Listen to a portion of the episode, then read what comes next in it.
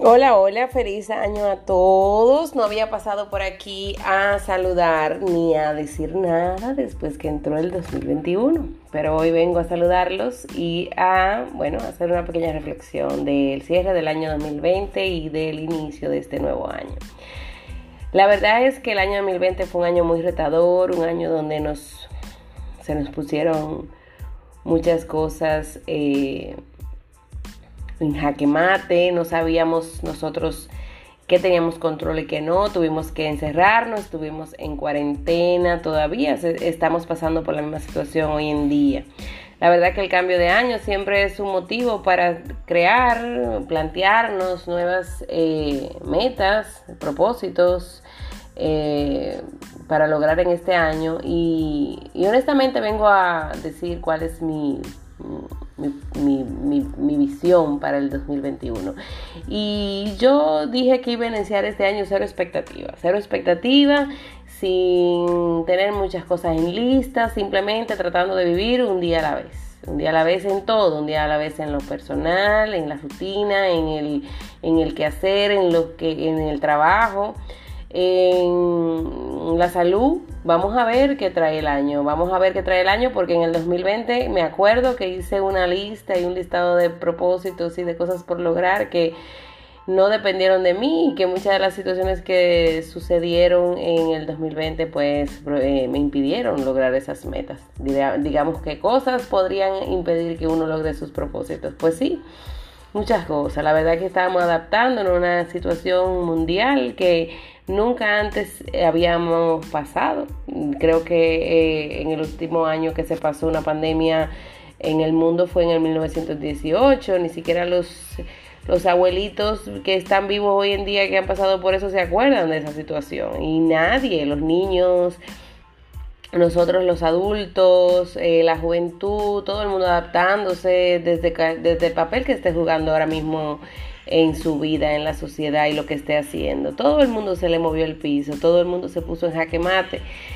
Eh, fue una situación, ha sido una situación bastante difícil y nada, eh, pienso que la manera más sana de enfrentar un nuevo año que todavía nos espera con eh, esta misma situación de pandemia, el, el COVID-19 trae ahora una nueva cepa y vamos a estar en la misma sintonía.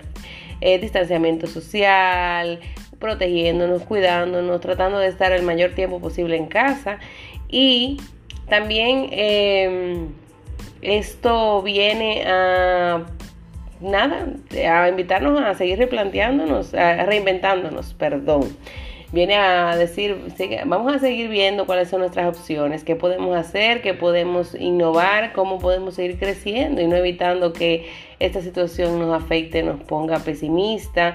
Eh, es una dicha y una bendición todo el que todavía no ha perdido un ser querido por esta, esta situación. O sea, hay que sentirse agradecido eh, que no haya tocado eh, ningún familiar cercano que tenga eh, o que haya uno tenido que perder o despedirse. Eh, es un futuro incierto, no sabemos, probablemente vengan muchas crisis, no solamente económicas, que es estar ya sintiéndose, sino también muchas crisis en las emociones de las personas, o sea, la salud mental, el hecho de no sentirse libre, no poder hacer lo que estamos acostumbrados a hacer, a manejar nuestro tiempo, nuestras cosas, de poder tener contacto físico, humano, que es muy importante. Pero bueno, tenemos que aprender a aceptar lo que nos llegó y sacar de lo, mejor de la, de la, crisis. De repente un día no te sientes con ánimo, pues acepta tu sentimiento, no te sientas no te sientas presionado a todos los días estar bien, o sea, se puede estar mal y es parte de este proceso. Es una situación bastante mm, eh, difícil de la que debemos adaptar, con la que debemos aprender a adaptarnos y buscar aquellas cosas que nos alimenten el espíritu, la mente, el alma. No solamente pasarnos los tiempos en las redes sociales escuchando o viendo cosas y noticias negativas, sino tratar de buscar lo que nos aporte, lo que nos aporte. Así que nada, hoy le hablo y le dejo esa, ese mensajito para saludarlos de Año Nuevo. Y nada, en un próximo eh, episodio voy a estar conversando con una persona muy querida que la sigo hace mucho en mi red social Instagram.